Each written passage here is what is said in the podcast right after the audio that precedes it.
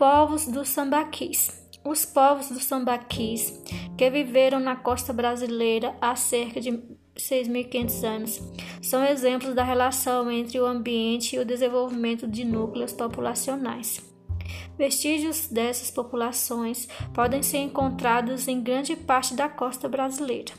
Os sambaquis são montes erguidos por essas populações e contêm restos de conchas, moluscos, e ossos humanos e de animais fossilizados, além de fragmentos de cerâmica e de outros objetos fabricados e utilizados por essas populações.